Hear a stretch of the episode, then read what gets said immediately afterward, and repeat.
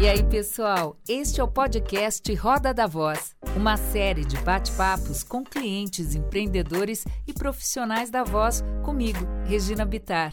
Uma produção da DVP, Desenvolvimento da Voz Profissional. E aí, Catatal, a gente já pode entrar? Pode sim, pessoal. Gente, eu estou começando a semana com uma pessoa super autoastral e com uma experiência muito bacana, que é a Mabel César, é dubladora, é voz oficial da, da, da, de locuções da Rede Globo e é também uma professora ela montou a Sociedade Brasileira de Dublagem, Brasileira de Dublagem. Eu tenho um problema para falar isso, Mabel. Dicção, né? É, a, a, brasileira de. Dublagem, o, o é BR, com BL. É, pois é, e quando tem fonema que é, igual, é o mesmo fonema seguido, Didu, Didu. Faculdade de Direito, Didu, Didu é, aí a língua... É, uma, é um terror. É. Mas, gente, eu tô aqui com a Mabel César, com uma das vozes mais chans da dublagem. E aí, Mabel, obrigada pela sua disponibilidade de vir conversar aqui com a gente. Imagina, eu amei o convite, está sendo um prazer. Sou muito fã do seu trabalho, está sendo uma delícia isso aqui. Ah, eu também sou fã do seu trabalho, Mabel. E para a gente conversar, porque eu não tive ninguém de dublagem até agora, até tive, mas assim, com a sua experiência, não. É, e muito legal você estar tá aqui para conversar com o pessoal do Roda da Voz, porque é quem é ligado na comunicação falada.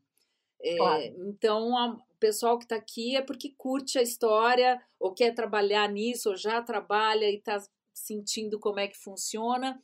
E aí eu queria te perguntar, como é que é o, o processo de dublagem? Como é que começa a história da dublagem? Porque você é diretora também, né, de dublagem. Oh, eu sou eu sou dubladora, sou diretora de dublagem, diretora de voz original, que é uma outra vertente do artista de voz, né? Sim. É, sou locutora, narradora, só nunca fiz audiodescrição. Isso eu nunca fiz. Na verdade, nunca fiz profissionalmente, mas naquela época, quando estava hum. começando, que estava rolando muito teste, muito teste, até a Rede Globo é, assentar e falar vai ser assim, com aquele monte de roteiristas, eu fiz vários testes, eu achei incrível. incrível. Mas profissionalmente, na hora que valeu mesmo, no valendo, eu acabei nunca fazendo, mas eu acho incrível. Mas todas as outras vertentes que o artista de voz tem, eu acabo fazendo todas elas. Né? Certo. Né? E o processo da dublagem, a dublagem é justamente o último processo quando a gente pensa na feitura de um filme de um projeto, de uma série. A série é pré-produzida, ela é gravada, ela é pós-produzida e a dublagem ela é a última etapa da pós-produção. Hum. Então, assim, depois que está tudo absolutamente pronto, a gente dubla para passar, para poder comercializar em outros países, no mundo afora. É, inclusive, tem muitos filmes de Hollywood, séries famosas e tal, que eles ficam muito em cima da dublagem para que o controle de qualidade é, é realmente muito é, ajustado porque eles sabem que se por acaso a bilheteria não for boa, não, não como esperado lá nos Estados Unidos, eles sabem que a boa dublagem salva a bilheteria do projeto ao redor do mundo. Ah, isso é lindo então, você falar. Já começamos falando bem, porque você está falando da dublagem em português que passa nos Estados Unidos, dublado em português, é isso? Não, peraí, deixa eu fechar aqui a janela para poder ficar com som melhor. Tá. Não, não é que passe nos Estados Unidos é. É, em português. Passa sim no canal de brasileiro. Aí tem. Tem. Aí tem. O, mas o que eles sabem é, lá, vamos supor, Estados Unidos, eles sabem que o Brasil é uma das melhores dublagens do mundo. Ah. E, ele, e o Brasil é um mercado enorme, porque o Brasil é enorme. É enorme. Então, assim, o que, que eles fazem? Já que nós temos uma das melhores dublagens do mundo, dublagens do mundo nesse país que é monstruoso, uhum. eles são muito criteriosos para que a nossa dublagem realmente fique assim, a exemplar. Segue a dublagem brasileira como exemplo, Sim. porque eles sabem que aqui vai sair a melhor dublagem do mundo e que vai render muito para eles. Olha Entendeu? que loucura. E porque lá eles dão um valor maior do que aqui a gente dá para a dublagem e para o profissional da voz. Você acha que sim? Ou é uma impressão? Eles dão, eles pagam melhor. Você tá. sejam union ou não union, union é o sindicato deles, né? Uhum. É, você sendo union ou non-union, não importa, eles pagam muito melhor que aqui. E mais ou menos uns quatro anos atrás, é, por aí, estava rolando nos Estados Unidos o que foi aqui no Brasil equivalente à década de 70, 80. Eles estavam começando a entender como que é dublagem, porque assim, eles só dublavam, esses anos todos, animação, certo. mas eles não compravam é, filmes, é, que não fosse americano. Não para passar de maneira tão largamente, em larga escala. Sim. Só que chegou Netflix. E Netflix tem projeto do Brasil, da, da, da China, da a Coreia, Índia, da Espanha. a Índia tá A maravilhosa, a Bollywood tá Maravilhoso. maravilhoso.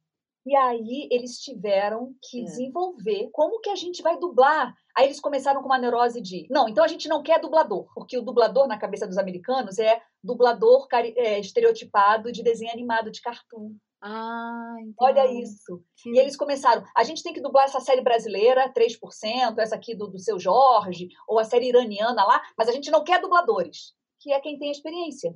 E aí eles contratavam pessoas, até hoje, contratam uma pessoa para fazer o casting, como se fosse uma produtora de elenco de cinema nacional aqui no Brasil, equivalente a isso. De atores mesmo. De atores, e não de dublador, de atores. E a pessoa vai, cata alguém, e ainda têm a- a- o critério de, é, como é uma série brasileira, por exemplo, eu quero, busca todos os atores brasileiros que morem aqui, porque eu quero o sotaque, eu quero o acento brasileiro, já que a série é brasileira. Se a série é iraniana, busca todos os atores iranianos que tem aqui em Los Angeles, porque a série é, é de lá, então eu quero o sotaque de lá. Ai, mas aí é interessante, hein?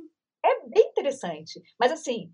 É, Nossa, eu eles conheço um monte de atores brasileiros que estão lá nos Estados Unidos radicados, de atores e profissionais da voz, que geralmente o ator no Brasil, ele também tem que entrar no, no mundo, no universo da voz comercial, né? Porque senão ele não consegue sobreviver. A gente não tem uma produção de audiovisual tão forte, né? um, um- um segmento tão sedimentado como lá, um business tão forte. Então, é- o profissional tem que lidar com isso. Falar nisso, qual a tua formação? Conta pra mim como é que começou a tua carreira. Eu, eu não sei. Eu estudei, eu sou professora formada, professora de primeira a quarta série.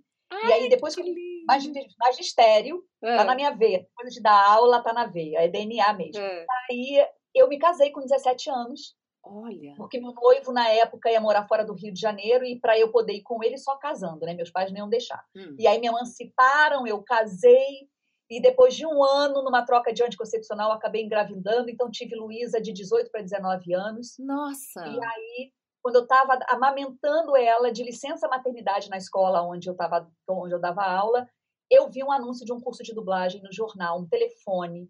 E eu falo, sempre falo que foi meu anjo da guarda que falou assim: minha filha, meu amor, você está desvirtuando do seu caminho, da sua missão, deixa eu te ajudar. E aí soprou no meu ouvido, eu peguei o telefone, eu lembro que eu estava amamentando a Luísa, peguei o telefone assim e perguntei sobre o curso que eu podia fazer. Fui fazer uma aula e ao fazer a aula, o professor falou a bendita frase para mim que marcou a minha vida. Você já fez isso antes? Olha. Eu falei, não.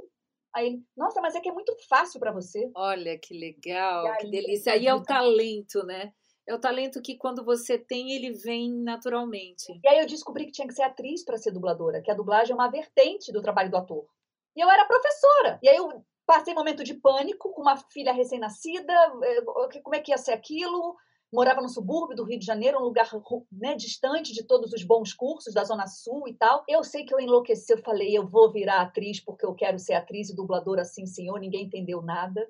E foram dois anos da minha vida da minha vida totalmente focados em estudar teatro e dublagem, teatro e dublagem. E eu só sosseguei quando eu fui, que naquela época ainda contratavam de carteira assinada, né?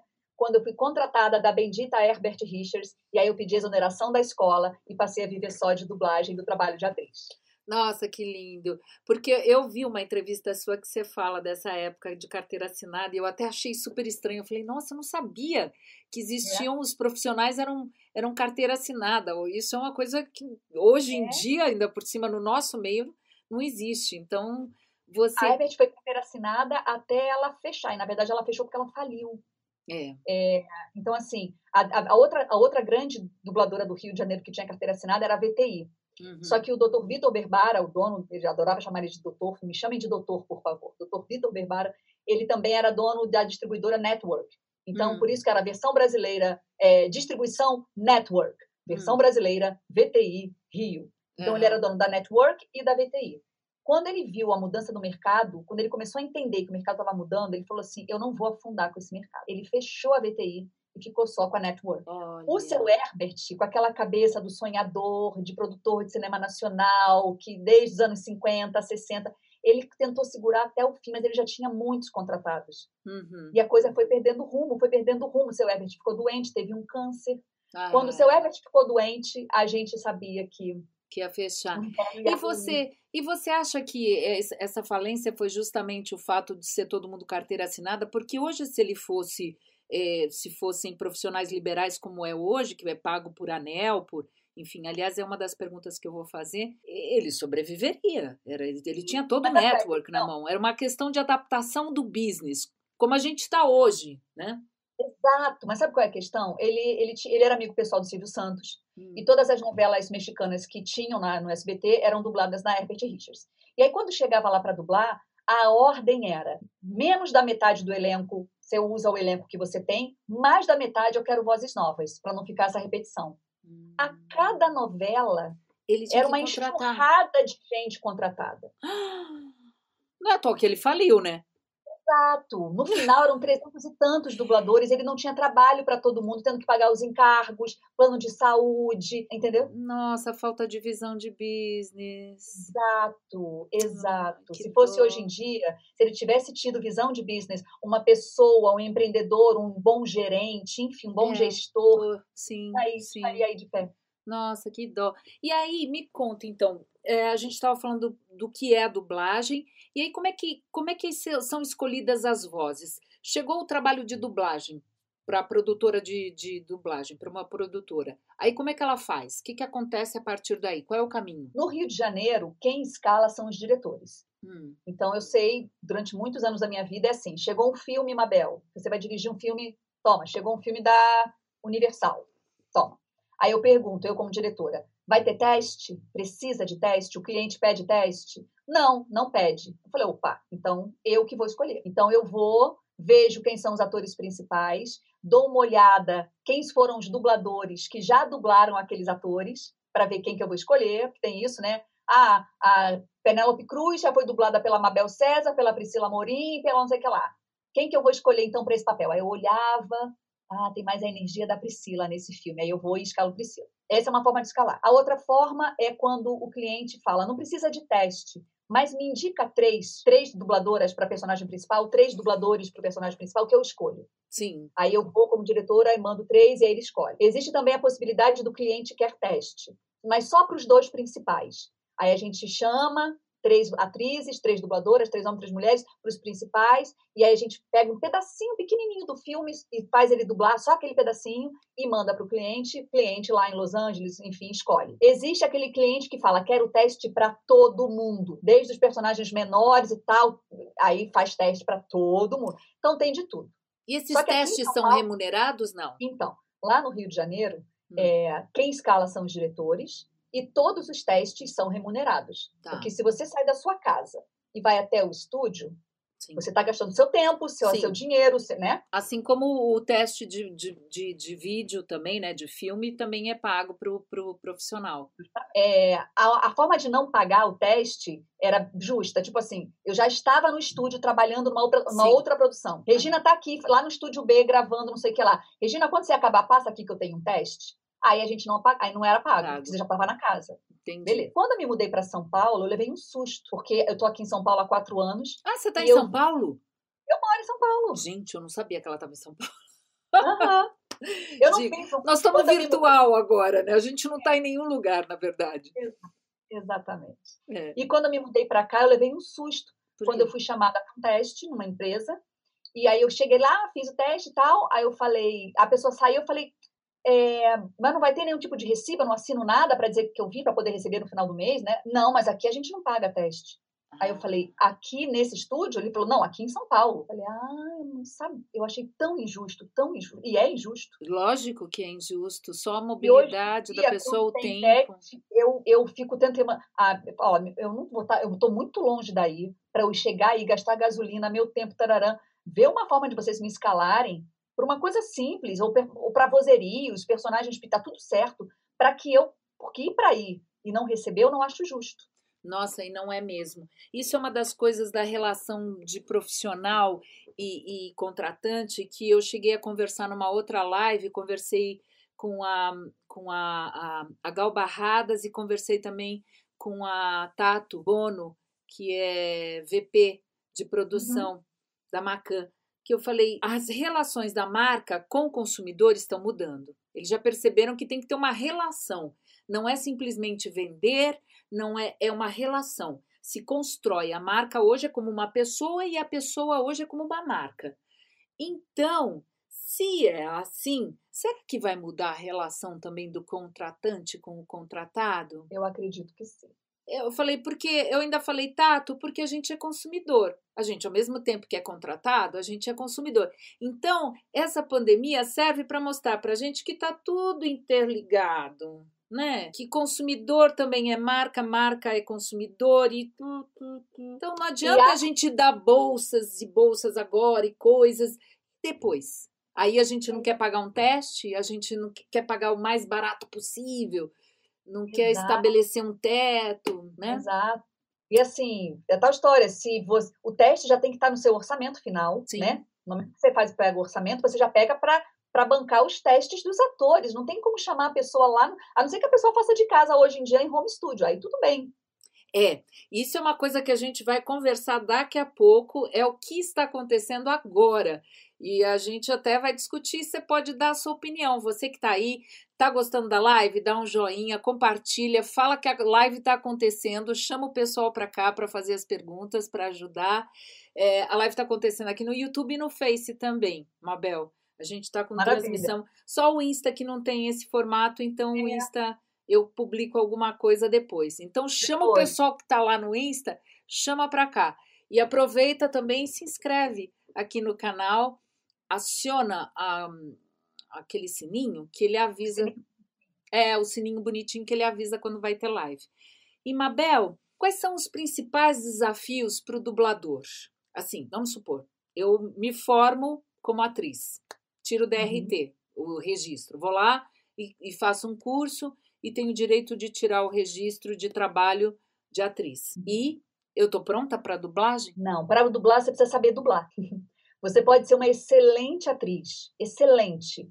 Mas se você nunca passou por um curso de dublagem, você vai chegar num estúdio, você primeiro vai demorar a entender tudo aquilo lá. Como é que aquele script está dividido, o que, que eu tenho que fazer, como é que eu tenho que fazer, olhar para a boca, olhar para a tela, olhar para o texto. E aí, aí, depois de um certo momento de estranheza, você consegue executar. Tá. Só que aí você executa e não fica bom. Você não tem experiência naquilo. Então, assim, você precisa ser atriz, ator, tá? E precisa aprender a dublar num curso de dublagem. Os cursos são cursos livres, né? Então, assim, por isso que eu falei que eu passei dois anos lá atrás estudando, porque eu terminava um curso, começava outro, terminava um de dois meses, começava um de três meses, terminava... eu não parei de estudar, porque eu sabia que quanto mais eu praticasse, melhor eu ia ficar. Para quando eu entrasse no mercado, eu já a pessoa que me ouvisse pela primeira vez profissionalmente falasse: Uau, você sabe mesmo. Era isso que eu queria. E é isso que eu ensino para os meus alunos. E isso é um dos principais problemas para você é, é, escalar alguém que não tenha prática, vamos dizer assim, alguém que você não conhece, porque você conhece um monte de gente. Mas alguém que te manda, é justamente esse o problema, saber quanto ele vai render no estúdio, saber a experiência é. dessa pessoa? Porque assim, hoje em dia eu sei que tem muito estúdio pedindo para. Manda uma coisa que você já tenha dublado no curso mesmo. Uma cena que você tenha feito no curso, manda para eu ver. Acho legítimo, é legal.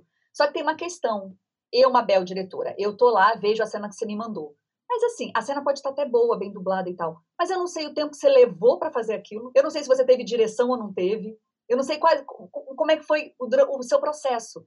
E aí, se eu escalo você para um personagem grande, eu posso me estrepar. Puxa. Então, o que, que a gente faz, os diretores de dublagem? Quando começa a escalar, as pessoas que não conhecem, que estão aí porque fizeram, é, deixaram o nome lá, mandaram material, ou fizeram um teste, foram bem no teste, os diretores escalam sempre em papéis pequenos e em vozerios, para poder ver como é que você se comporta de fato, se você sabe, se você tem aquela expertise, se você é esperto, se você é rápido, se você a qualidade de ator que você é. Isso você só consegue ver lá, né? Eu vejo você, eu, por exemplo, uma pessoa que quer se tornar locutor, que quer ser locutor, vendo você fazer, fala, uau, então é assim que ela faz.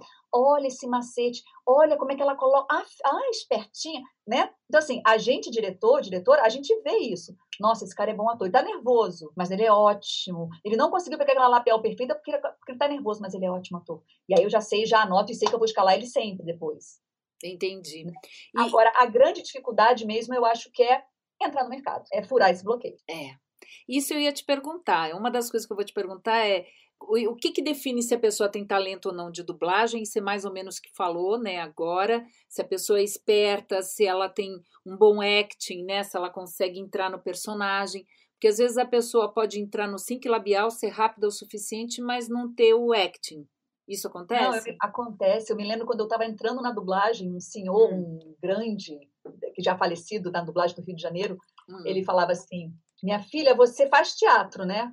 E eu falava, faço, faço. Aí ele, pois nunca deixe de fazer. Eu falei, não, imagina. Aí, aí, eu falei, mas por que ele? Porque minha filha, de bons sincronizadores, o mercado está cheio. Mas de bons dubladores, atores em dublagem, eu conto aqui na minha mão.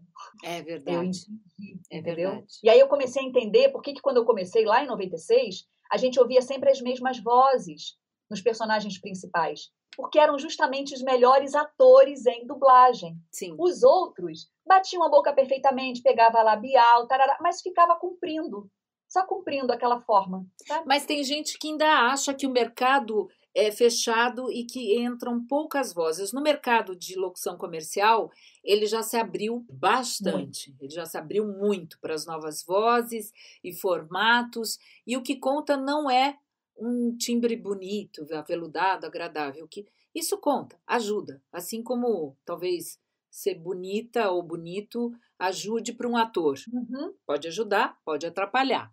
Então, tá. da mesma forma, a voz. Na dublagem é assim também, porque na locução agora é, é você ter uma personalidade na voz e saber interpretar. Você vê isso na dublagem? Vejo, amore, vejo. O mercado abriu muito por conta da demanda. Imagina, a gente tinha TV aberta só, depois TV fechada, alguns poucos canais. Aí a tele, a Globo, a, o Telecine, a, eu lembro da estreia do Telecine Premium e Telecine Pipoca. Uhum. E aí o Telecine Pipoca, que era o, o dublado, né? É. Estourou de audiência absurda. E aí tudo que era canal Globosat passou a dublar absolutamente tudo, porque entendeu que a dublagem era muito benquista. E aí, aí chegou os chegaram os streamings. Então, assim, o trabalho que era realmente isso, hoje em dia fez isso. isso. Então, assim, por mais que pode ter alguém no mercado, algum dublador, algum diretor que fale, não, vamos fazer reserva de mercado, não pode entrar ninguém aqui, não, porque para entrar tem que passar por um processo. Não, por mais que ainda tenha essa galera, não tem para onde correr. Sabe é. assim, o mercado expandiu. Eu há pouco tempo soube que eu nem sabia disso, que o, que o filme Parasita, que ganhou o Oscar de melhor Sim. filme esse ano, Sim. foi dublado num estúdio em Belo Horizonte, Olha, que é um lugar que a priori não tem mercado de dublagem, já que o mercado é só Rio e São Paulo. Pois então. Olha só, eu não sabia Entendeu? disso.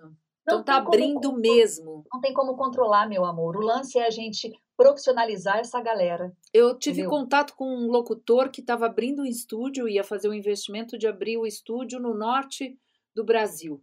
É, eu estou tentando lembrar a cidade que foi e eu achei estranho, né? Porque está fora do network Rio, São Paulo. Mas agora você está me falando isso, faz todo sentido ter assim polos, né? Alegre, assim como Porto Alegre tem aquele né, aquele lugar de, de games, de produtora de áudio uhum, forte. Uhum. Eu sei que em Curitiba também tem dublagem, tem escola de dublagem e tem dublagem. Eu sei desse lugar em Belo Horizonte, que eu não sei qual é o estúdio que dubla. E tem o mercado Rio e São Paulo que cresceu. Eu, há pouco tempo, agora com essa questão da gente do home office, que a gente ainda vai falar, do home studio, eu fui ver alguns estúdios que fizeram parte da, da, da reunião, estúdios que eu nem sabia que existiam, existiam. aqui em São Paulo. É. Quando eu vi, eu falei, que nome é esse? Que estúdio é esse? Nossa, olha que maravilha. Quantos anos você tem de carreira, Mabel? Eu tenho a idade da minha filha, né? 25. A mais velha, né? É, a mesma, é o mesmo tempo que eu. Eu tenho isso, um pouquinho é. mais. Eu já parei até de contar, porque se eu for contar desde o início, fica, fica muito. E aí, eu também tenho a mesma sensação. Vem em estúdio que eu falo assim, gente, eu não sabia que existia. Antigamente a gente contava nos dedos da mão, vai. Era uma coisa de louco e hoje é uma multiplicação, né? É. E aí é, é isso. É, tem, as pessoas me perguntam, mas Mabel, é um mercado fechado? Eu falo, meu amor, esse anel é um mercado fechado, mas você vai deixar de comprar ele? Uhum. É, a PUC coloca aí quantos advogados no final do ano, sim, quantos médicos, sim. quantos. Se você for pensar nisso, aí eu falo, você quer realmente dublar? É o que faz seu coração se alegrar? É o que você fala, nossa, eu queria muito viver disso? Então vai, É. Não acredita, sabe, no que. Ai, porque é. não pode, ai, porque é fechado, ai, porque eu não consigo. Não, e nós Tem estamos. Um... E nós estamos entrando numa, numa era, não, nós já estamos nela, que é, você tem que fazer aquilo que você realmente curte, porque existe muita gente para tudo. É para tudo. Até para Uber existe muita gente. Delivery é existe muita gente, advogado existe muita gente, arquiteto é muita, é muita gente para tudo. O mundo está super lotado. E então a gente tem que escolher aquilo que gosta e, e ponto. E batalhar e em cima ponto. disso. E não e tem ponto. ninguém que não batalhe pra caramba. Quando gosta é mais fácil, né? E Mabel, o teu curso ele, ele dá o direito, ele dá o direito a DRT ou ele é um curso livre? Então, não existe a profissão dublador. Né? A profissão registrada é, é ator, ator, Né? Então, o meu curso não é um curso de ator. É um curso livre. curso é um curso de dublagem. Então, ele é um curso livre de dublagem. Uhum. E eu tenho alguns formatos hoje em dia. E tenho curso de tradução para dublagem. Ah. Esse é ah. também online. E aí, esse sim te dá uma profissão mesmo, porque quando você termina ele, você está completamente apto para entrar no mercado como tradutor para dublagem. Você não precisa fazer faculdade, basta você ter uma segunda língua fluente. Sim. Você falar bem português e ter uma segunda língua. Sim, é diferente da dublagem que existe, exige muito mais. É, como é que eu vou dizer? Andar de bicicleta, mais treinamento hora o tempo voo. inteiro. É, hora de voo. Hora de eu voo. também estou com um curso de locução comercial, inclusive hoje está abrindo gente. Hoje ou amanhã? Depois as meninas me, me lembram. Se é hoje ou amanhã que já está abrindo o curso novamente para uma nova turma e que vai ficar aberto agora. Eu vou abrir em perpétuo, mas agora que está abrindo, eu vou abrir com descontão, porque é difícil das pessoas entenderem que a locução comercial. É, às vezes me perguntam, mas você dá o DRT de locutor? Eu falo, não. E a locução comercial ela, é, ela vai te dar uma visão de todos os segmentos, de tudo, uma, uma, uma visão também da interpretação, gestão de carreira, mas a interpretação é uma coisa que você vai treinar pro resto da sua vida. Exatamente. E cada Enquanto... segmento tem um, uma coisa a mais para você pegar. Não Exato. tem jeito. E assim, é, e é fazendo que você aprende, né? Então você é. faz o curso. É. E aí você começa a entrar em contato com todas as produtoras, a mandar o seu material, e aí a cada lugar que você vai, ou fazer teste, ou, ser, ou, ou efetivamente trabalhar, é uma experiência que você ganha. Por exemplo, Mabel, é uma, é uma formiguinha, não sei o que lá, não sei o que ela faz, aí faz uma voz de formiga, porque são duas formiguinhas que se encontram. Isso, eu lembro de uma. Tô falando um exemplo meio de uma locução. Faz, uma faz uma formiguinha aí, Mabel, faz. Uma coisa pequenininha, tem, né? Oi, mãe. E era uma formiguinha. E aí eu fiz uma vozinha que eu não me lembro exatamente qual era. É. E aí, como é isso, né? Tem, tem o produtor, tem o cara da agência, tem o cara do cliente, tem aquele monte de gente, né? Tem. Não, faz mais assim, faz mais assado. Aí eu fui. Aí daqui a pouco vem uma beça o que, que é? É que tá uma voz meio de barata. A gente queria a voz de formiga. Ah. Aí eu faço com aquela cara de que já, na, claro. Entendi. Sei. Uma locução azul. Exato, é nesse lugar do azul. E aí eu sei lá o que que eu fiz. E aí, eu falei, ah, era isso, Mabel, desde o início, era exatamente isso. Você entendeu? Eu falei, entendi. É isso, né? Assim, é fazendo locução que a gente aprende também, né? Sim, é sim. Dia. E entender onde o cliente quer chegar com aquilo que ele está falando, porque vai além da lógica, né? Haja intuição, né? Vai, haja intuição. Nossa, a gente está com uma série de perguntas aqui. Eu estava com, com um link aberto que ele não estava me dando as perguntas, Mabel. A gente está com um monte de perguntas, mas ah. eu quero. Já já a gente vai para as perguntas, pessoal. Vão me mandando aqui é, e deixa eu ver as minhas perguntas, porque eu tenho uma tá. surpresa. Ah. Eu tenho mais uma pessoa que eu quero chamar para esse bate-papo e a gente vai falar já já disso, mas antes de chamar uh, o nosso outro convidado, eu queria te perguntar. Um, você, quando, quando você Ai, caramba, sabe que eu perdi agora? Porque a gente ia falar da pandemia daqui a pouco, do, do, do impacto disso. Mas eu queria te fazer mais uma pergunta, Mabel, e agora ela me fugiu. Fugiu totalmente. Faz outras. Vamos continuar o assunto, de repente, respondendo as perguntas das pessoas, que ela é, vai vir. É, não, mas aí. Eh, será que a gente responde as perguntas das pessoas ou chama o convidado já? Chama o convidado, que aí ele vai já junto com a gente. Ah, já lembrei. Pronto, lembrei da pergunta. A pergunta é a seguinte: você falou da dificuldade de entrar nesse mercado. E aí eu queria saber para você, perguntar para você, como entra nesse mercado? Porque o da locução uhum. comercial também é difícil, está cada vez mais amplo, porque os contratantes estão aqui, né? Todos os lugares. Todos os lugares. Então, e na dublagem? Assim, a, até pouquíssimo tempo atrás era exatamente igual quando eu comecei. A gente tem que. Pronto, já sei dublar. Sou atriz e já sei dublar preciso mostrar meu trabalho para os estúdios. Aí eu entrava em contato com os estúdios, da maneira que fosse, telefone, e-mail, bater na porta e falar: olha, eu sou atriz dubladora, é, me formei, já sei dublar, eu quero saber como é que eu posso fazer um para fazer um teste aqui. Hum. E aí você tem que fuçar esse teste, que é o que eu chamo de trabalho de formiguinha, é aquela peregrinação. Eu sempre falo que no mercado não ficam os melhores, ficam os mais insistentes. Sim. Então, assim, gente muito boa passou por mim, é, como professora e desistiu, porque não teve paciência, não tinha vocação para esse rame-rame necessário para se entrar, sabe? Entendi. E muita gente que eu achava que ia demorar a entrar porque precisava de mais prática ou de mais aula, foi tão firmemente, estava tão imbuído do, do, do, objetivo, que quando eu vi já estava dublando comigo, já estava encontrando nos estúdios. E sabe então, que assim, eu chamo isso também? Eu chamo de gestão de carreira. É isso. Gestão de carreira é uma coisa tão importante que Ivete Sangalo fez maravilhosamente bem, faz junto com a família dela.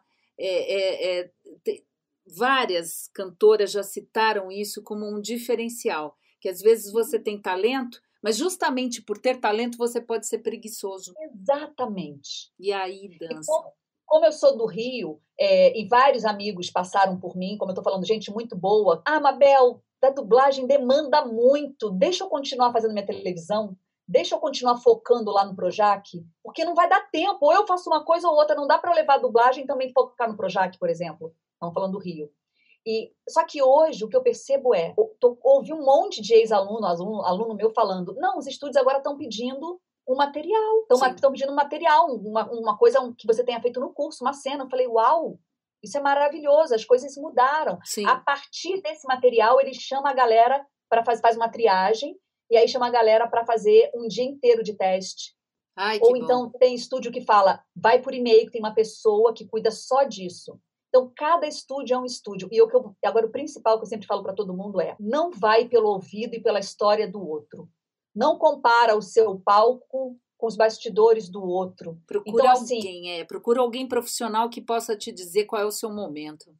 Exato. Então, assim, ah, não vai nem naquele estúdio porque fecharam a porta para mim, você nunca vai conseguir entrar lá. Não deixaram ele entrar. Uhum, Pode uhum. ser que para você, quando você chega lá, esbarre, opa, já entrei, oi, tudo bem, tudo bem, e você quando foi já tá lá, já tá dublando. Isso Sim. aconteceu comigo e com vários alunos meus. Sim. E agora, Mas gente, eu queria fazer uma pergunta, eu quero fazer uma pergunta para Mabel, que é qual é a situação do mercado hoje com a pandemia. Porque dublagem, para mim, para todo mundo, sempre foi estúdio, tem o diretor, tem, tem que ser lá. É um mercado que vou, você tem que estar tá dentro do estúdio, com sync labial, enfim, todo o aparato da, da do que precisa da cena para fazer a cena. E com a pandemia isso mudou. Então, eu quero chamar aqui para conversar com a gente, para fazer parte dessa roda, o Roberto Rocha, que é locutor. Ah, pronto, o Roberto aqui. Ah, Bem-vindo! o Roberto é ator, locutor comercial, é do Clube da Voz e também é dublador. Então, vamos assim, eu vou perguntar para a Mabel, aí depois passa para o Reinaldo e a gente vai fazendo a roda. Mabel, como é que ficou? Como é que está esse mercado agora com essa pandemia, com essa loucura toda? Primeiro foi um momento de desespero. Acredito que como para todo mundo, da maior parte das profissões, né? Mas aí muito rapidamente começou a se levantar a possibilidade de gravação remota. Mas aí tinham muitas questões, né? Vai perder a qualidade de som, vai perder a qualidade do ator, não pode não pode ignorar aquela tríade que é o dublador, o diretor e o operador não é justo, no meio da pandemia, a gente abolir a figura de alguém, ou da direção, ou do operador. Tem que estar todo mundo trabalhando, os três, para ninguém perder trabalho. Então, assim, aí começaram a ter várias reuniões, Roberto pode falar melhor sobre isso, porque eu não, não participei de nenhuma delas. E aí chegou-se uma conclusão aqui em São Paulo, que eu acredito tenha sido a mais acertada, que foi: Enquanto a gente estiver nesse momento e quem tiver apto com o computador, com o microfone, com a internet de cabo, com um lugar tratado acusticamente para que possa tá ter um som bom, a gente vai trabalhar remotamente, sim, cada um num lugar. O dublador na sua casa, o operador na sua casa, ou lá no estúdio sozinho, e o diretor na casa dele. Isso, no primeiro momento, também levantou muitas questões, levantaram muitas questões, mas enfim, tudo está tá se acalmando. E a gente, Roberto e eu, a gente está dublando essa semana que passou toda, essa agora que está entrando. A gente, cada, a gente tem uma escala atrás da outra e a gente está dublando para os estúdios dessa forma. Uhum. Quando isso acabar, a gente vai ver como isso vai ficar. É. Né? Como é que vai ser? Vai, vai, vai, ser, vai voltar a ser o que era? E vai ignorar o digital? Isso Duvido. é uma pergunta. Roberto, meu amor, obrigada por você também estar tá aqui, pela Posso sua... jogar confete antes de falar qualquer coisa? Vocês Pode. são tão incríveis, as duas. Falando sério, estou muito feliz. Ai, querida. É sério. Obrigada, obrigada, meu amor. Obrigada a você também por estar tá aqui, viu? Pela sua disponibilidade. E conta os bastidores do, da Assembleia, de o que, que foi decidido e tal. Não, até isso foi revolucionário, porque nós tivemos uma assembleia com 200 pessoas pelo Zoom. Na verdade, foi a primeira foi pelo Zoom, depois foi pelo Discord, enfim, uma outra plataforma. Mas você imagina organizar isso de uma hora para outra, que sempre foi presencial, ser online era uma loucura e enfim, e deu certo. Fizemos alguma, a primeira foi um caos, demorou 12 horas. 12? Ah, não, não, tô brincando. Mas acho que foram umas 6 horas, sério. Eu cortei unha, eu tomei café, eu dormi, acordei e tava rolando. Mas é isso, gente, é um aprendizado e não tem como ser. É um choque muito brutal. É o que a gente fala, e não foi paulatino. Ele teve que vir porque a gente se trancou. É, tem uma coisa que eu falei assim, até eu me emocionei o dia que eu vi. A Netflix, que é um dos maiores serviços de streaming, ela põe lá, você vai ver alguns conteúdos, ela fala assim: esse conteúdo não tem dublagem por respeito aos dubladores. Eu vi. Eu é achei lindo. É lindo, porque você fala, eles estão perdendo, a gente está perdendo, mas a palavra respeito caiu tão bem nessa hora que a gente estava tão, parece que machucado. E eu fiquei pensando muito nisso, que ela falou também da tríade. A gente tinha que respeitar o técnico, respeitar o diretor e respeitar o dublador. Tem que garantir esses três, que eram os três que estavam no estúdio trabalhando juntos. Eu recebi logo no comecinho a proposta de um estúdio que me mandou um vídeo, um áudio, e falou assim, grava aí, me manda. Eu falei, uhum. amigo, primeiro que eu demoraria 12 horas para fazer o trabalho de todos. Tá errado, não é assim. Eu falei, foi decidido numa assembleia, então, deixa eu começar até voltar um pouquinho. É proibido home studio em dublagem, na nossa convenção dos dubladores de São Paulo. Eu tô falando sempre de São Paulo, é do estado de São Paulo. E a gente teve que abrir pela pandemia. Então, teve, teve uma votação, a maioria ganhou de se abrir durante a pandemia pelo menos é o que a gente tem resolvido até agora, que é durante a pandemia, de começar o home studio. E como fazer isso? Porque muitos não tinham equipamento, os que tinham, como eu já trabalhava com locução, com outras coisas, tinham, as pessoas correram atrás, teve uma grande troca de experiência de você não ter que gastar uma fortuna com o melhor microfone do mundo, uma Ferrari, não precisa. O mais importante que eu percebi é uma excelente conexão, porque ah. senão você perde muito, muito. Eu tive que aumentar a minha de casa, que era de 100 mega, para 300, senão não dava. É. Porque eles têm que te. Imagina, você não tem nenhum software no teu computador de gravação, não precisa. Você entra pelo Source Connect, eles te mandam, eles espelham é o a Source tela. Connect, né? Source. S, Source. é, Source Connect. Eu acho que é. se a Vivi estiver assistindo, e ela deve estar, a Vivi é minha aluna, que mora em Nova York, ah. super ligada em todos os softwares, gadgets, tudo. Então ela, ela vai colocar aqui pra gente, né, Vivi? Olha, e aí eles te mandam, eles passam, na verdade, o teu computador vira um espelho de tela do técnico.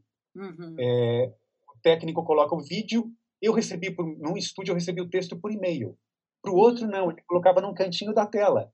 É. E teve um vídeo que deu pau em tudo, ele me mandava para o WhatsApp as minhas falas. E rolou, e rolou, porque eu acho que está tendo uma boa vontade também para dar certo. Sim, sim. É, o processo está mais lento, porque, por exemplo, num estúdio, se eu estou muito acostumado com papel, é um papel mais simples, eu posso fazer vários anéis de uma vez só. Aqui não, a gente está fazendo quase que fala por fala, porque é mais delicado, tem delay, tem que ver se não escapou, mas está rolando. É um baita aprendizado. E as primeiras duas escalas eu fiquei uma hora e não rolou nada, não conseguimos gravar um anel. Nossa! E tudo bem. E tudo bem, era aprendizado para nós três, para o técnico, para o diretor e para mim. É a hora da gente ser um pouco também generoso. Sim. Porque é uma época dura, difícil ainda bem, a gente está sendo tão privilegiado de poder Nossa, trabalhar. É isso que eu ia falar, Alberto. A gente ainda tem o privilégio, nossa, nosso mercado não parou, pelo contrário, está a mil por hora. E, e a gente, um monte de coisa de Covid. A gente só está adaptando. um monte. E eu gravei muita coisa para telemedicina, que é uma coisa que a gente jamais imaginou. A gente está até falando aqui um pouquinho antes de começar, né? Quando a gente imaginou que a gente ia fazer um falar para o médico de uma coisa, ele te olhar pela câmera, câmera. te mandar receita Sim. pelo por e-mail, uma receita que vale. É incrível. E foi também na correria, que foi. também não era não era permitido. Foi. E não vai se voltar atrás, gente. Sabe... A gente vai ver com formas diferentes, mas não se volta. Não tem, não tem mais normal. Acabou. Não vai voltar ao que era. Chega. Não é vai. É outro, é outro mundo de tudo, de tecnologia, de tudo. Eu acho que isso abre outras possibilidades, inclusive para distribuir renda e a população. Porque São uhum. Paulo estava explodindo, São Paulo, uhum. Rio de Janeiro, e com isso não há mais necessidade de se estar num grande centro para trabalhar, cada vez mais. Foi a Forceps, mas tem um propósito muito bom. Né, no final. Mas um estúdio que pode muitas vezes não aceitar mais um trabalho porque ele não tem lugar físico para atender mais diretores e mais locutores, porque é caro. Imagina se pode ter três diretores lá na casa e mais cinco remotos. Sim. Vai dar mais trabalho para pós-produção, para deixar tudo som equalizado. Mas se para ele vale a pena, pode ser que seja incrível. A gente não tem como prever muitas coisas, né? Vai ser, eu acho que assim, para alguns dubladores vai ser difícil porque eu não tenho dinheiro para montar o estúdio, porque um mínimo de, de investimento vai ter. É, porque pode morar num lugar que é de absoluto barulho e não vai conseguir ter a condição necessária, mas talvez para 80% se resolva. É. Então, Você sabe né, que. Se adequando. Você caiu. Você sabe que o, eu tenho um curso também dentro da plataforma, Mabel, que é de home studio, que é com Laurence uhum. Schum. E foi, foi um pouco antes da pandemia que a gente fez o curso. E aí a procura. Eu vim para os dubladores quando a gente começou a falar de. Falei, gente, olha lá, dicas de home studio, corre lá. É, porque o, o, o Lawrence, ele é também outro nerd no assunto, sempre gostou de, de equipamentos e ele gosta de PC, que é mais barato do que Mac. Então ele tem uhum. todas as soluções de software, software de gravação de graça, gratuitos e, enfim, um monte de coisas que ele passa no curso, porque às vezes a gente pensa que comprar o melhor microfone, um Neumann da vida, ou enfim, uhum. é a melhor solução. E se você está num lugar que não tem acústica, é a pior solução que você pode ter. Até o penilongo que está passando. Que passando. Então, Exatamente depende muito do que você tem, as noções básicas de acústica. Eu estou vendo o seu é, estúdio a também. Gente aprendeu que tem que ter um bom fone que não vaze de jeito nenhum, porque o microfone pega. São besteirinhas. E aí é. os técnicos foram super bacanas, fizeram um tutorial para explicar para a gente como que cada estúdio tem o seu jeitinho de entrar. Eu acho que no final está unindo mais do que eu chegar no estúdio, falar oi para eles, entrar na cabine, gravar e sair. Porque uhum. a gente está conversando, a gente está passando perrengue junto, a gente não consegue resolver porque todo mundo sai da máquina e volta de novo na mesma conexão. Eu acho que está sendo interessante para a gente estar tá junto nessa, sabia? Você sente isso também, Mabel? Você sente isso também, Mabel? Essa união, essa. sinto, amor, sinto. Eu acho que a gente está no momento é, em que os conservadores, né, como eu já falei antes, não tem outro, não tem outro caminho, assim, não tem como. Você pode ficar batendo, dando murro em ponta de faca, que assim o mundo mudou. Quando eu falo que o futuro já é o presente, mesmo que você não goste disso, você precisa aceitar isso. Os nossos médicos estão nos atendendo dessa forma, as crianças estão estudando assim. Então, assim, você acha. Trabalhando assim, estão tá, se casando, estão se casando por drive-thru, gente. Eu vi outro dia, um cartório de São Paulo casando no drive-thru. É isso! é isso é ótimo! É maravilhoso! E, gente, a gente imaginava isso há dois meses? Não. Não. E ficou. Olha e que aí, na gente. É o que eu sempre falo. Ai, mas eu não gosto. Ah, dois trabalhos. Não gostar e depois gostar. Sim. Porque assim, não vai ter jeito, não Sim. vai ter jeito. Eu acho mesmo que a gente não vai voltar ao normal. Alguma coisa vai acontecer para a gente se ajustar no meio termo, o que é ótimo. Agora, e quem não tiver, não, e quem não gostar, e quem tiver na bandeira do, do conservadorismo, paciência. Vai lá com o grupinho do conservadorismo fazer é, suas reuniões. Acabou, acabou. E é aquilo que a gente estava falando também. É, eu não sei se a gente falou ao vivo ou antes de entrar que você uma reserva de mercado de achar que ah então esse grupo do Rio, esse grupo de São Paulo, fechar o mercado em grupos, eu acho que acabou de vez agora, né? E agora uma pergunta para os dois. Apesar de que, gente, eu estou cheia de perguntas aqui, eu tenho que começar a fazer essas perguntas. É, com tudo isso, abertura, sotaques regionais são bem-vindos? Como é que vocês veem os sotaques nessa história? Porque sotaque Rio-São Paulo, o Rio sempre teve mais sotaque, aí ficava aquele sotaque neutro, não São Paulo, não Rio.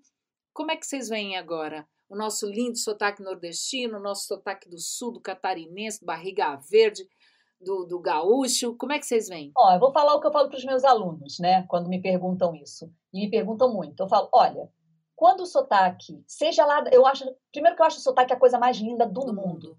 Eu acho uma riqueza é. fofa. Mas quando a gente está falando de comunicadores, onde você quer que a sua mensagem passe para o Brasil inteiro, e quando falo sua mensagem, você pode estar numa locução, você pode estar dublando, uhum. num game, numa narração, seja onde for. Você é um comunicador na essência. Se você tiver um sotaque muito carregado da região que você nasceu, quem não for da sua região vai estranhar. E não consegue e compreender às vezes. E vai perder credibilidade, porque a pessoa começa a reparar no seu sotaque em vez de reparar no seu trabalho, uhum. em vez de reparar na locução, ou na dublagem, ou no assunto sendo dito. Então, assim, o que é o que eu falo sempre? O sotaque já é seu, assim como a cor dos seus olhos. Ninguém vai tirar ele, você tem ele para sempre no seu coração. Agora, você também precisa conseguir trabalhar amenizando ele.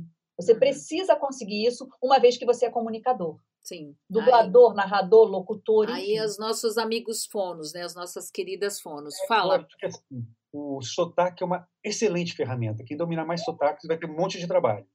É. E também tem que aprender que o Brasil é muito grande. Eu não posso fazer só para o pessoal da Moca, Bi, sabe, meu, não posso fazer é. isso. A gente tem que fazer uma coisa de verdade, a mensagem tem que chegar. Então a gente se preocupa muito nisso na locução, quando eles fazem aquela coisa, ah, faz bem solto o bar, eu sei que o bem solto o bar não vai chegar, porque as pessoas não vão entender. Uhum. Tem que ter um cuidado com a fala, um cuidado em tudo, tudo ser entendido, né? É, é, e tem mais gírias, que são gírias, tipo, por exemplo, lá no Rio de Janeiro, é, eu ia dirigir um filme adolescente, metade da, da, da, das palavras eram caraca. Eu falo, gente, não, caraca não, caraca a gente fala aqui. Mas lá no Nordeste as pessoas falam, caraca, como é que você tá aqui? Não, a mesma coisa aqui em São Paulo, quando eu fui dirigir, ô mano, vamos dizer que ela falou, mano, não, mano, não. Ah, não. Lá, lá vem a carioca falando, não, não é porque eu sou carioca, não, amor. Lá no Rio eu também não deixava uhum. caraca ou qualquer, entendeu? É uma questão de. É, esse, a não ser que seja um personagem regionalizado. Sim.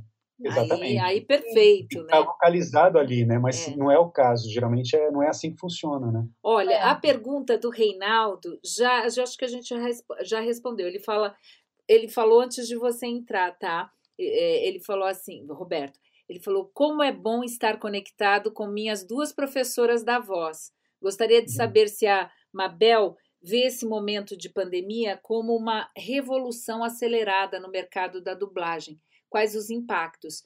Foi mais ou menos isso que a gente começou a falar.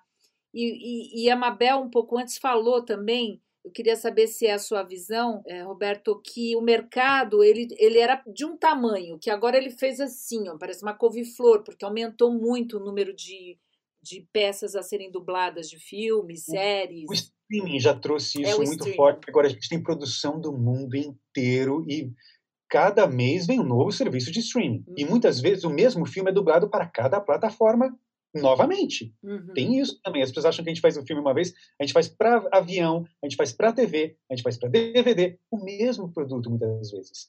Então, pode ser feito por várias pessoas. Por... Eu acho que, assim, vai ter muita gente sempre reclamando de que o trabalho diminuiu, mas vai ter muito mais gente trabalhando. Então, acho que é Sim. isso. É a mesma coisa da locução comercial. Aumentou o volume, porque aumentaram os segmentos, a produção, mas também aumentou o número de pessoas. Então, se destacar é o caminho, é o caminho de você ter mais trabalho. E talvez não tenha o volume que tinha no passado, porque eram muito poucos profissionais disponíveis, né? Então é, agora. É, os nossos cachês publicitários, a gente até fala sobre isso, eu acho que diminuíram nos últimos tempos. Em compensação, eu estou gravando audiobook que nem um doido, muito tutorial para empresa, para serviço. Sim. Então, você tem outros trabalhos mil. É, segmentações, é, que é o que eu explico no meu curso.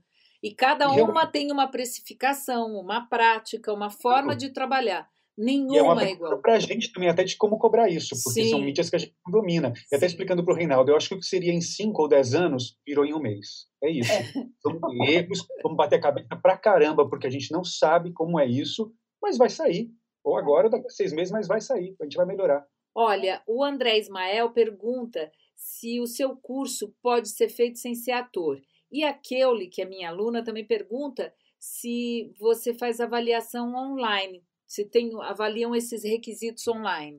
Olha, o, o meu curso pode fazer lá na Sociedade Brasileira de Dublagem, mesmo sem ser ator, porque eu, eu, é a minha história. Foi assim que eu comecei. Eu cheguei num curso, como eu contei, cheguei lá, professora, desinformada de tudo, fiz a aula e o professor, nossa, mas parece tão fácil para você. E dali eu decidi virar atriz para ser dubladora. Então, assim, a minha história me faz fazer um curso em que não precisa ser ator, entendeu?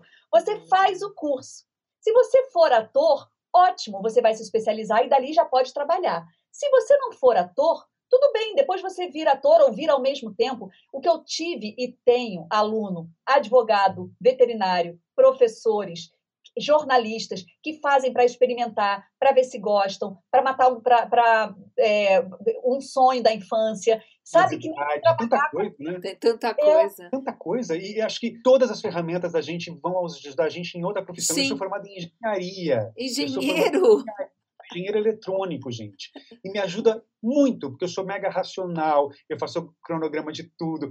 E me ajuda, como, como falar não? Para ler livro técnico, me ajuda para caramba. Nossa, imagino. Percebe? Como tudo ajuda tudo. Tudo ajuda tudo. É aquilo, é aquilo que tem um famoso locutor no mercado que falava assim: Nossa, mas você ganha tudo isso para gravar cinco minutos, ou cinco segundos, ou 15 segundos. E aí, e aí ele responde, ele falava, ele fala, é, não são 15 segundos, são 50 anos, é, 5 meses, 3 dias e exatamente 24 horas. Então leva uma vida inteira. Que me fazem, que me fazem fazer com a excelência que eu faço em apenas um minuto. Mas para fazer com a excelência que eu tenho em apenas um minuto, tem 50 anos nas minhas costas. E é Sim. por isso que eu valho esse valor. É, eu claro. sempre falo isso também. É Agora vai uma, uma pergunta, eu vou fazer da Mônica, porque o Reinaldo já fez outra, mas eu vou fazer da Mônica aqui e depois eu volto para a sua, Reinaldo. A Mônica Cabral, aluna, falou: Mabel, quando você aparece, um, quando aparece um cliente dizendo que, por exemplo, que tem um budget único de X para uma locução e esse preço é relativamente baixo, o que, que a gente faz não sendo ainda uma locutora conhecida? Aí ela já está falando do mercado de locução comercial. Uhum. E já emendando uma segunda pergunta, em relação a não ser ainda conhecida no meio, como proceder em relação ao, ao lobby das produtoras, em que sempre contratam as mesmas figuras, figurinhas carimbadas? Não, olha, primeiro, eles não contratam, né? A gente não é contratado, a gente é frila. Uhum. Então, assim, para fazer um filme, ele precisa de uma galera aí, né, Roberto? Põe Opa. aí de 20, 30, 40 pessoas para fazer um filme ou, um, ou uma série. Né? Então, assim, ele sempre vai precisar de muita gente. Aí, ele não conhece você. Né? Para ele, primeiro, o diretor, no caso, a diretora não conhece você, eu não conheço você. Eu preciso te conhecer. Você tem que dar um jeito de chegar em mim, de chegar no estúdio, de chegar no produtor daquele estúdio que escala, ou nos diretores. Hoje em dia está muito mais fácil. Hoje em dia você me acha na internet. Hoje em dia, você, me, além de me encontrar na porta do estúdio, você também me encontra numa vida virtual, digital. Então, assim, é muito mais fácil hoje em dia. E aí, depois que você me conhece, você tem que me convencer de que você é boa. Deixa, deixa eu te mostrar um trabalho meu, olha aqui, tum. Ou então, posso fazer um teste aí no estúdio que você tá? Vem, minha filha, vem, deixa eu te ouvir sim. Aí eu ouço. Então, assim, para eu te escalar, eu preciso ouvir você, saber se você é boa. Agora, esse lobby que você falou, existe em qualquer mercado, em qualquer época, em qualquer situação e setor. Pode ser dentro da Google, pode ser dentro da Globo, pode ser dentro do estúdio de dublagem, pode ser numa produtora. Então, assim, não existe mistério. É sempre aquela coisa do bom senso, né? O bom senso sempre permeia as nossas relações. Ah, você vai entender até que ponto eu estou sendo chata ou até que ponto vale a pena ligar novamente, entrar em contato novamente. Você vai entendendo.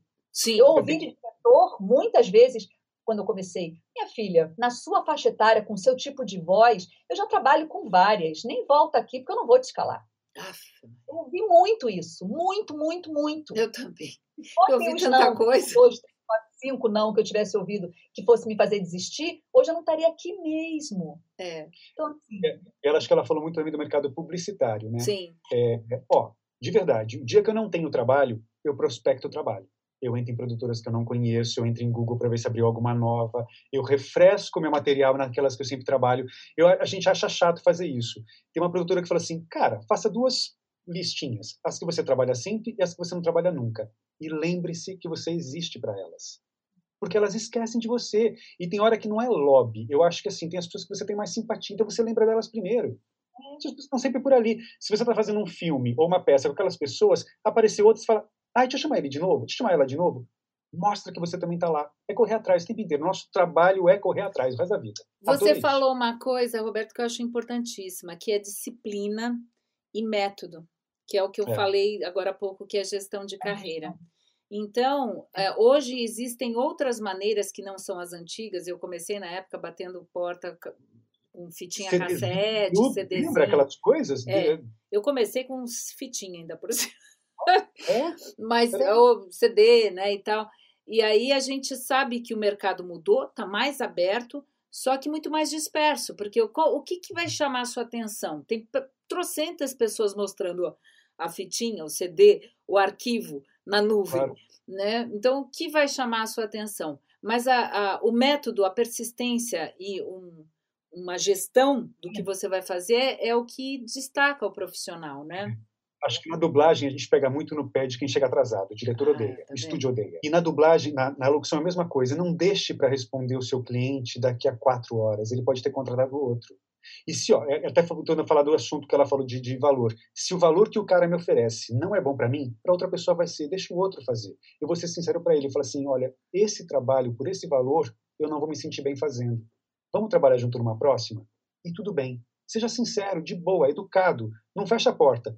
Passa para outro que vai fazer feliz, que está começando, está no outro tempo de carreira, outra necessidade, enfim. Sim, sim. Sempre sim. tratar o cliente com, como um cliente, como uma pessoa, além de tudo, e respeitando é. todos os profissionais e cada um no seu momento. Claro, e de verdade, não fazer porque ah, vai fechar. Não, fala, é. cara, olha, de verdade, eu não vou me sentir bem fazendo, não é o preço que eu pratico. Total educação, é. tranquilidade. Mas olha, eu, eu posso até indicar pessoas para você.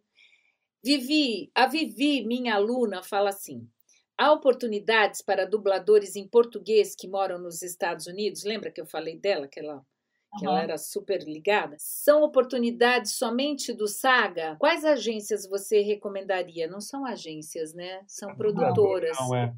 Vivi. Tem estúdios em Miami, que a gente sabe, né? Tem estúdios, acho que tem outro. Los Angeles, acho que tem um estúdio também. É bater na porta das produtoras. Tem internet, gente. Google direto e manda material. Corre atrás. É que? Agora, o que acontece é que essas, essas, essas que dublam ou em Miami ou em Los Angeles, tinha em Nova, Nova York, não tem mais, pelo que eu sei. É, você faz trabalho, mas é, é muito pouco trabalho e a grande maioria nem vem para o Brasil, vai para a África, uhum. vai para Angola. Uhum. Então, assim, para você achar, Vivi, português, é, dublagem em português aí, você vai ter que fuçar. É, uhum. E eu acho que Nova York não tem mais. Porque é justamente é, isso. O mercado é muito menor, mas também são muito menos dubladores. Sim. Então... Ela faz parte de um grupo lá bem grande de profissionais da voz, mas eu acho que a dublagem é muito diferente da locução comercial, é outro segmento, bem separado, é. né? Talvez o... agora, como estúdios, ela consiga até é. mais trabalho. Exatamente. E ela já fez algum curso de dublagem? Tem que ver. Você sabe dublar, Vivi, efetivamente? Tá né? vendo? Saber, eu sou uma excelente locutora, isso não te faz uma excelente dubladora. Uhum. Então, assim, você tem que saber dublar. E aí vem fazer um curso online comigo da Sociedade Brasileira de isso. Dublagem que eu te entendo. É isso aí. o, o, o, e aí, o, o, é o Rios. Rios Rodrigo pergunta: o profissional locutor, ele pode fazer dublagem? Eu acho que ele quer dizer com registro de locutor. É. Profissional com registro de locutor profissional pode fazer dublagem? Não, profissional não. Ele tem que ser ator. É obrigatório ser ator. É isso? É, é isso. A não ser que seja menor de idade. Maior de idade tem que ser ator. Tá. Até 16 anos, você pode dublar sem ter o registro de ator. Uhum. A partir dos 16 anos, você precisa ter o registro para que mostra que você é um profissional da atuação. Uhum. Porque você vai trabalhar. Dublagem, gente, é basicamente interpretação. É a sua interpretação a serviço do outro. Então, assim, não tem voz bonita, não tem formato, não tem nada. É você completamente despido, é como se você estivesse em cena, só que dentro de um cubículozinho. Então, é assim, o buraco é muito mais embaixo. É. é. Tem que ser ator. O Afrânio Cardoso pergunta: Mabel, como você analisa a questão do dublador criar uma voz? Ou seja, como se dá o processo de fazer uma voz adequada para um personagem? Ele é de Boa Vista, Roraima. Adoro Roraima. Beijo para Roraima. Adoro. A gente, ó, dublador não pensa em voz, amor. Tá aí uma a última coisa que o dublador vai pensar é em voz porque você tem, tem tanta coisa para fazer. Você está com o, no, no, fone o som do que você tem que dublar. Estou lá da minha mulher. Eu estou olhando para ela. Eu estou com um texto na minha frente, tendo que adequar a labial, né? Ficou muito grande, ficou muito curto. Peguei as bilabiais, que são aquelas palavras P, B, M. Peguei, não peguei. Que, que, que sinônimo que eu vou trocar? O que, que eu vou inverter nessa frase para fazer? Tudo isso numa questão de segundos. E ainda tem interpretação, né? Aí eu faço, o diretor fala assim: não, Mabel, você está muito além dela, você, tá, você exagerou, menos. Aí eu faço, o diretor fala assim: não, agora você foi. Tá, tá, tá quem? Agora eu preciso que você chegue nela. Você vai pensar em voz nesse momento? A voz, até porque dublador não pode ter assinatura. O dublador não tem assinatura, ele está sempre a serviço de um personagem. Então, assim, ah, Mabel, sua voz, sua risada é, é, reconheço de longe. Ok, mas eu não quero que você reconheça de longe se eu tiver numa personagem. Eu quero mais é que eu, eu esteja lá na personagem, você esteja vendo, e aí no meio do caminho que você lembra, Ih, não é que a Mabel não tinha percebido? Esse é, o, é aí que eu quero chegar. Você então, fez assim, uma personagem que foi é a, a, a Leia, que mais velha, quando uhum. ela é uhum. mais velha, quando ela é mais nova, é, é, eu já reconheci, mas quando ela tá mais velha, que você faz a voz dela mais velha, aí eu, eu falei, nossa, ela pegou um grave legal, pegou uma coisa diferente. Talvez eu acho que seja isso que ele está querendo dizer, como você fez a baratinha. Quando a gente imagina um personagem, principalmente o, um esquilo, deixa eu fazer um esquilo você a voz vem junto, né? Porque vem a cara, vem a coisa, vem tudo junto. E acho que tem muito do, do, do original. É isso. Ah, é, tem isso. É isso, entendeu? Toda a tua referência tá no original. Você é. não vai. Se o cara tá fazendo um, um ator aqui assim, você não vai fazer, e aí, cara, beleza? Não. Você tem de mão beijada a interpretação certa. É, é a diferença da voz original. Isso, porque é a primeira coisa que você cria. É, a voz original você cria. E a você dublada você tem que ouvir. Quem que é esse cara? Quem que é esse anão? Quem que é, essa, quem que é esse gigante? É outra viagem, né? É. Por exemplo, a Princesa Leia, como você falou. Quando eu cheguei lá, que eu ganhei o teste, que a Disney queria manter a mesma dublagem dos filmes mais novos para o filme mais antigo para o filme atual, eu lembro que eu falei para o diretor, hum. é, me conduz, porque ela é uma senhora. Aí ele deixa comigo. A primeira coisa que eu observei, que a voz dela vinha daqui. Do peito. Segunda é. coisa que eu observei, que ela tinha uma questão de trava aqui, travando a boca, que ela não tinha quando ela era mais nova, que eu, que eu quando eu dublei os filmes mais antigos. Então ela travava aqui. Segunda coisa, ela estava com tinha... problema de ATM. Provavelmente. Segunda coisa que eu percebi, ela não tinha nada animado, nem com expressão de felicidade, era sempre sofrida uma guerreira, um sofrimento do meu filho que perdeu, que sofreu. Então, a partir daí, eu fui fazendo. A voz vinha daqui, sofrida, com isso aqui, e aí eu fui fazendo. Pronto. E aí o diretor, Mabel, pode ser mais, mais sofrida, mais grave, mais eh, faltou a verdade. E aí ele foi até chegar naquele resultado. Eu lembrei agora. Mas ela, tudo, né? O ouvido te deu tudo é. que você, ela tá te dando. Eu me lembrei agora do que graxinha. Que graxinha da Hebe. Hélio Oliveira pergunta: o fato de produtoras e agências sempre procurarem profissionais já conhecidos de certa forma dificulta a nova geração. Como podemos fortalecer nossa participação numa seleção de vozes? Eles estão reclamando de barriga cheia, né? Vocês não sabem o que é difícil. O que era há alguns anos. É, então, tem uma coisa que acho que assim, primeiro você vai confiar naquelas pessoas que vão te produzir, que não vão chegar atrasadas, que são excelentes profissionais, que não vão te deixar na mão, que não que vão realmente produzir o que está lá escalado. Então é, é, meio que óbvio que o estúdio se proteja pondo os papéis principais ou a maioria dos papéis em pessoas que ele já confia, mas eles sempre vão arriscar porque eles também precisam de gente nova. Eles Sim. não podem ficar na mão das, mesmas Cada pessoas. Cada vez mais, cada vez As mais as produtoras não querem as mesmas vozes de publicidade ou de dublagem, Sim. ou de comercial de TV, ou de novela. Você não garante. Um elenco sempre tem que ser 30% completamente novo, ou uma voz que você. Então aproveita esses 30%. Isso volta naquilo que a gente falou, né? Que o número, assim, re, isso reduz o número de peças que o profissional faz, quer dizer, diminui o nosso trabalho, mas aumenta a possibilidade para muita gente. Fortalece o mercado inteiro, né? É. E assim, lembra que não, no mercado provavelmente não vão ficar os melhores, vão uhum. ficar os mais insistentes. Sim. Então, assim, Quanto aluno, aluna minha fala, Mabel, eu vou desistir. Eu falo, não desiste não, você é muito boa, você leva todo jeito. Você está a um, a um ponto de passar pela ponte, sabe? Sim. E aí, meses depois, fala, graças a Deus você me deu aquele conselho, porque realmente agora eu estou fazendo uma novela mexicana, estou fazendo uma série da Netflix. Falei, viu?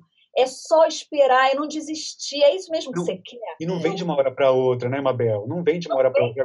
outra. Agora, com a pandemia, juro por Deus, eu recebo uns três ou quatro telefonemas de excelentes atores falando assim: cara, quero começar a ser locutor, o que, que eu faço? Eu falo, agora, amigo, não vai render para esse mês, você não vai pagar teu boleto esse mês. Não, não, você tem não que se preparar, pagar. não tem jeito. É aquilo que eu falo. Eu é venho falando há um tempão do meu curso de locução comercial eu venho falando há um tempão para se prepararem, para terem estúdio, que os profissionais da voz vão trabalhar em casa. Parece que eu estava adivinhando, mas não estava, gente. É porque essa mudança digital ela vem acontecendo gradativamente e eu vi que ela é inevitável. Só que agora foi a forceps, né? É. Mas então, quem se preparou, tá, agora não adianta, tem que se preparar porque vai continuar, isso que a gente está falando. E, e, por, e por falar nisso, o Lawrence Schum, que está no curso de home studio, tá aqui falando assim: Oi, Mabel, Roberto e Rê, boa noite. Oi, Boa noite. Ei, Lauzinho. Quais são as tecnologias que estão sendo usadas para as gravações remotas? A gente comentou aqui, né? É, então, do dublador, é, nada. Não é o Source Connect? Computador com um bom microfone, não precisa ser uma excelente. Boa, um bom uma fone. Boa... Excelente. Cabo e um, e um lugar acústico. Você possível. não precisa manjar nada de nenhum software de gravação, porque é tudo feito pelo técnico. Ai, que delícia! Ah, é, é sério, você não faz nada. Eles vão te mandar ou pelo Skype ou por e-mail um link, você vai clicar e acabou. Claro, você vai ter que mexer numa besteirinha ali, ah, mas você não tem, não tem nada de play, não tem nada de rec, não tem nada de nada. Você fica parado aqui assim, com a mãozinha assim. Não precisa nem mexer no mais do texto, aqueles que mexem para você. É Ai, é muito bom. que delícia! Isso não acontece na locução comercial. É. Olha, eu tinha pulado, eu tinha pulado mais uma pergunta aqui e eu queria voltar, mas eu vou me perder, gente. Ai, ai, ai. É... ai, foi o Reinaldo. Ah, Mabel, foi o Reinaldo. Qual o personagem que você mais gostou de dublar? Sua personagem em La Casa de Papel está bombando. Nossa, essa foi um presentaço. É. Porque a tri... É assim, quando eu falo presentaço, é uma mistura de tudo, né? A série é muito boa, a personagem é muito boa e a atriz é excepcional. Aí, quando junta esse triângulo que faz essa pirâmide, a gente se, né, Roberto?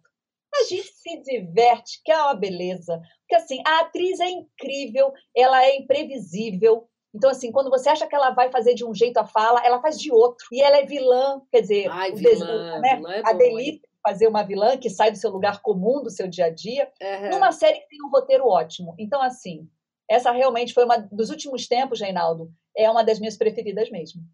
É legal quando o personagem puxa o tapete, né? Você acha que ele vai para um lado e ele vai então, para o outro. Você fala, ai caramba, deixa eu prestar mais atenção aqui. Ih, não era o que eu te, te, te, puxa, é muito legal, é desafiador. Quantas e quantas vezes eu lá fazendo, a gente faz, aí o diretor passava, deixa eu ver. Aí eu falava, deixa eu ver também gravado. Aí eu via, aí eu falava, ai, aí o diretor, que é? Quer fazer de novo? Eu falei, quero, eu acho que eu posso melhorar, essa mulher é muito difícil. E aí eu fazia de novo, porque é isso, vai, puxa, vai puxando da gente, né? Isso é uma coisa que você tem que ser profissional para conhecer a sua excelência e buscar a sua excelência. Quando você está no, no piloto automático, plá, pum, pum, segunda, primeira, segunda, terceira e quarta, aquilo... Quando você taxista da, da interpretação, é. pelo amor de Deus, taxistas, me entenda, eu tô querendo é, dar um exemplo. É. Você só vai de um lugar para o outro sem pensar, é. Não é legal. Tenta surpreender, mesmo na locução. Vem uma frase, são cinco palavras. Qualquer um podia falar cinco palavras. Mas por que foram escolhidas aquelas cinco palavras? Onde é que, onde é que vai ser o pulo do gato da, de eu fazer diferente de todas as outras dez pessoas que estão gravando para eu ser escolhido? É Gente, pensar essa diferença também. É.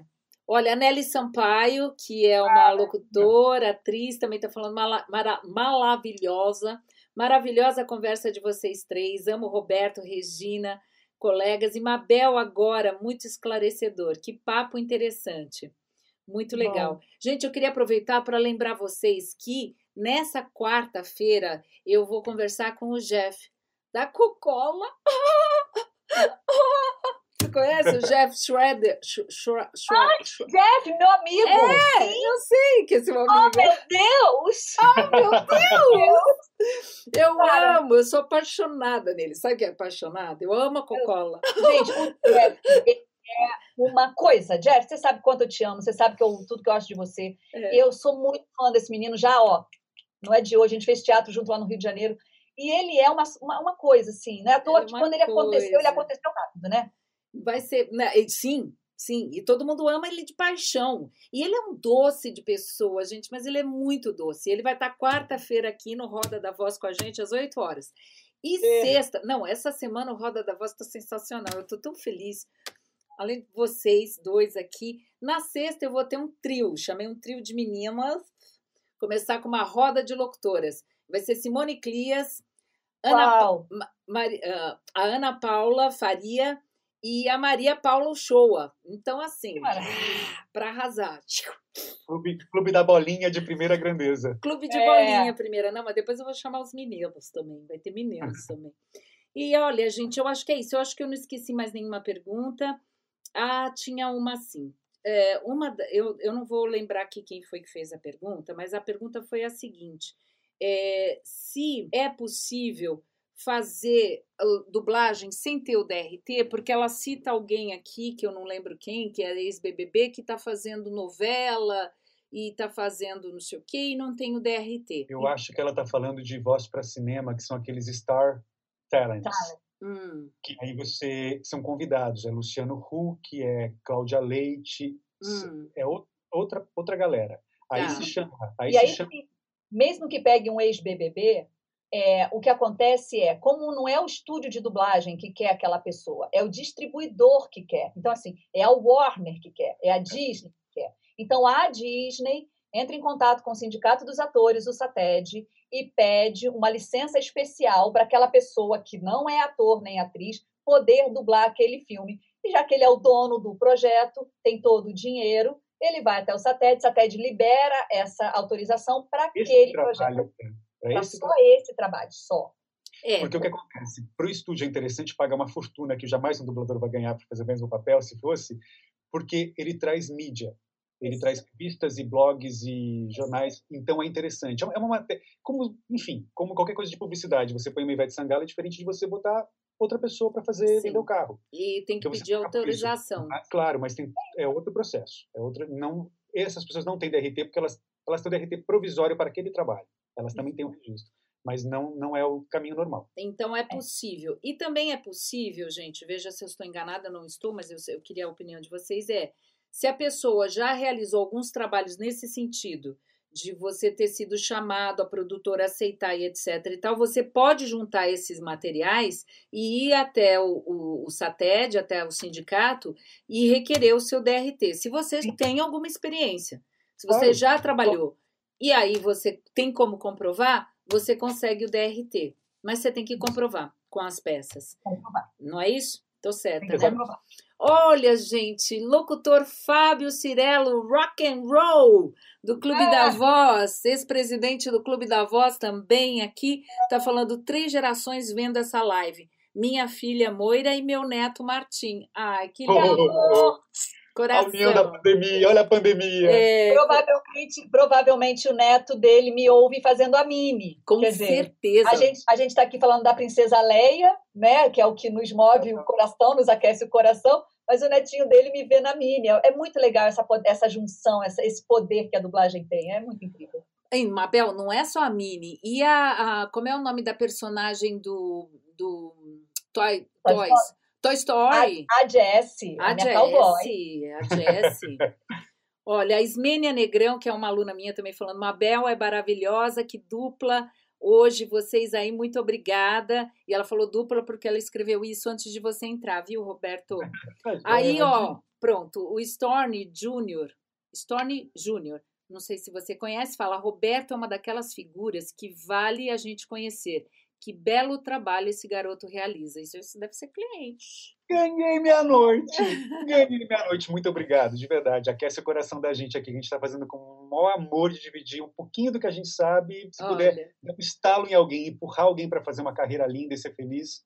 É não é, é isso que a gente estava falando agora, que hoje em dia tem gente para fazer tudo, tá tudo cheio, tudo lotado e vai ser difícil para fazer tudo. Então vai fazer o que gosta, porque é, é, é isso aí.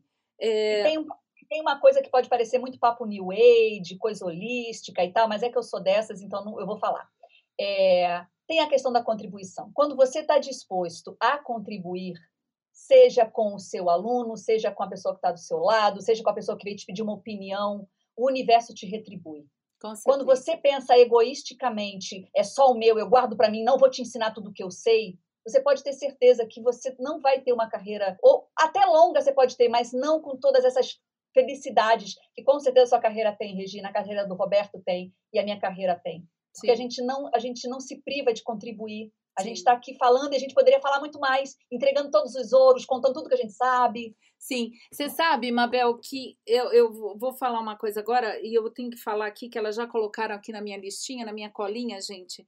Ai, ó, que eu tenho que falar, que é o seguinte, derrubei a cola, que em função do meu curso de locução que eu começo hoje novamente à venda, é que na época que eu comecei, na época o Roberto, eu não sei, você também não, você é mais nova, você falou que está com 25 anos de carreira.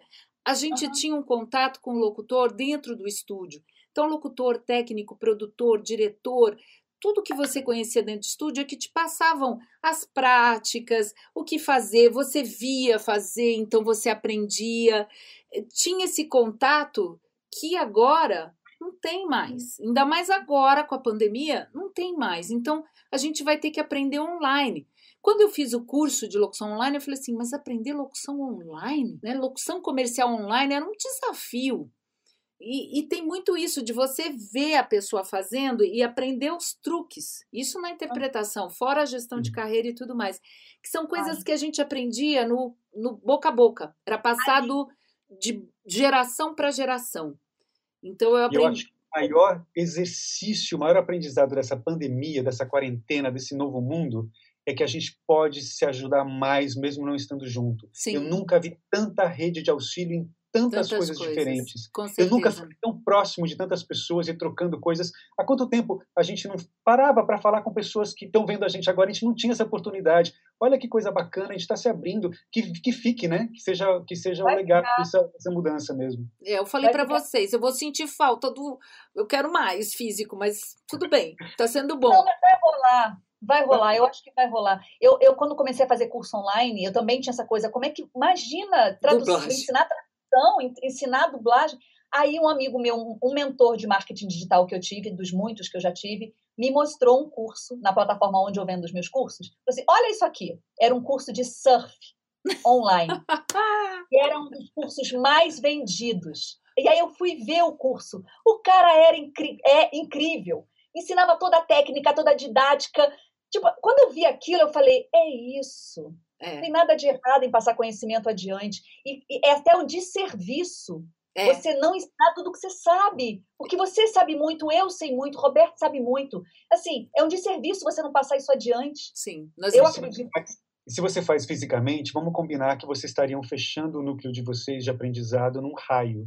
Sim. E quando você transforma isso em online, Sim, foi o que eu pensei. Porque quando eu comecei a falar, fazer palestras do Senac, que o Senac me contratou e me mandou para um monte de lugar que tinha Senac, eu vi a distância do profissional que tinha acesso em São Paulo e Rio e os que não tinham, Brasil afora. E eu falando, mas gente, nós estamos na era digital. boa, né? Tanta gente boa e a gente está na era digital.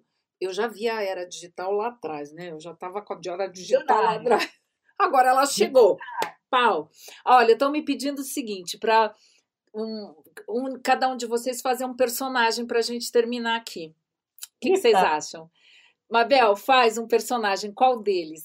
Hum, qual que você mais gosta, de repente? Ah, o mais gosto é fogo, porque a gente gosta de tudo, né, Roberto? A gente tem um apego. O mais gosto trava até a é. não lembra nenhum. Tem, ó, tem a Jessie, que é. Iha! Onde é você, cowboy? Chama lá o mineiro. Tem a Mini, que é. Ixi. Tem aquela. O som falhou na Mini, no meu. Faz a Mini de novo. Faço. Aham. Oi, Mini. Você é tão sensacional. E a Leia mais velha? Só para dar uma. A Leia, com a coisa aqui, né? É, aqui eu sou, hein? Que a força esteja com você. Ótimo. e você, Roberto? um personagem que eu fiz de uma sériezinha da Disney que eu amava que eu cantava, porque eu vim de musicais também, e aí ele chamava, era, era, era o Doodle Bops, e aí era um trio, chamava Mo Doodle. E aí ele falava todo malandrinho, não sei o que lá. Era tão gostosinho de fazer, porque a gente ainda cantava, eram todos são amigos, cara. Ele era todo malandrinho, e ele falava tudo agitadinho, assim. E aí até fazia assim também para trazer essa coisa pro corpo, que o corpo vem junto, né? A voz vem junto com claro. o corpo. E como é, é que ele cantava? Canta para mim, para eu ver. Você lembra de alguma coisa? Deixa eu lembrar. Nossa, gente. É que a gente grava uma única vez, depois não grava mais, é. né? Nunca mais. As pessoas que escutam isso todos os dias, a gente gravou há cinco anos e foi, né? É. Deixa eu ver como é. É, vou... Como é que era a música da abertura? Era Somos Durabops, somos Durabops, somos Duro pra vocês. Era uma coisa assim. Ah, que legal. Legal. Olha, gente, foi muito legal vocês estarem aqui. A, a Lu está me pedindo para dizer: quem tiver dúvidas sobre o curso que está abrindo, que está com uma promoção, ela vai deixar o um número do WhatsApp aqui no chat para vocês, ou no, uh, enfim, no chat é aqui no YouTube, no Facebook é chat também?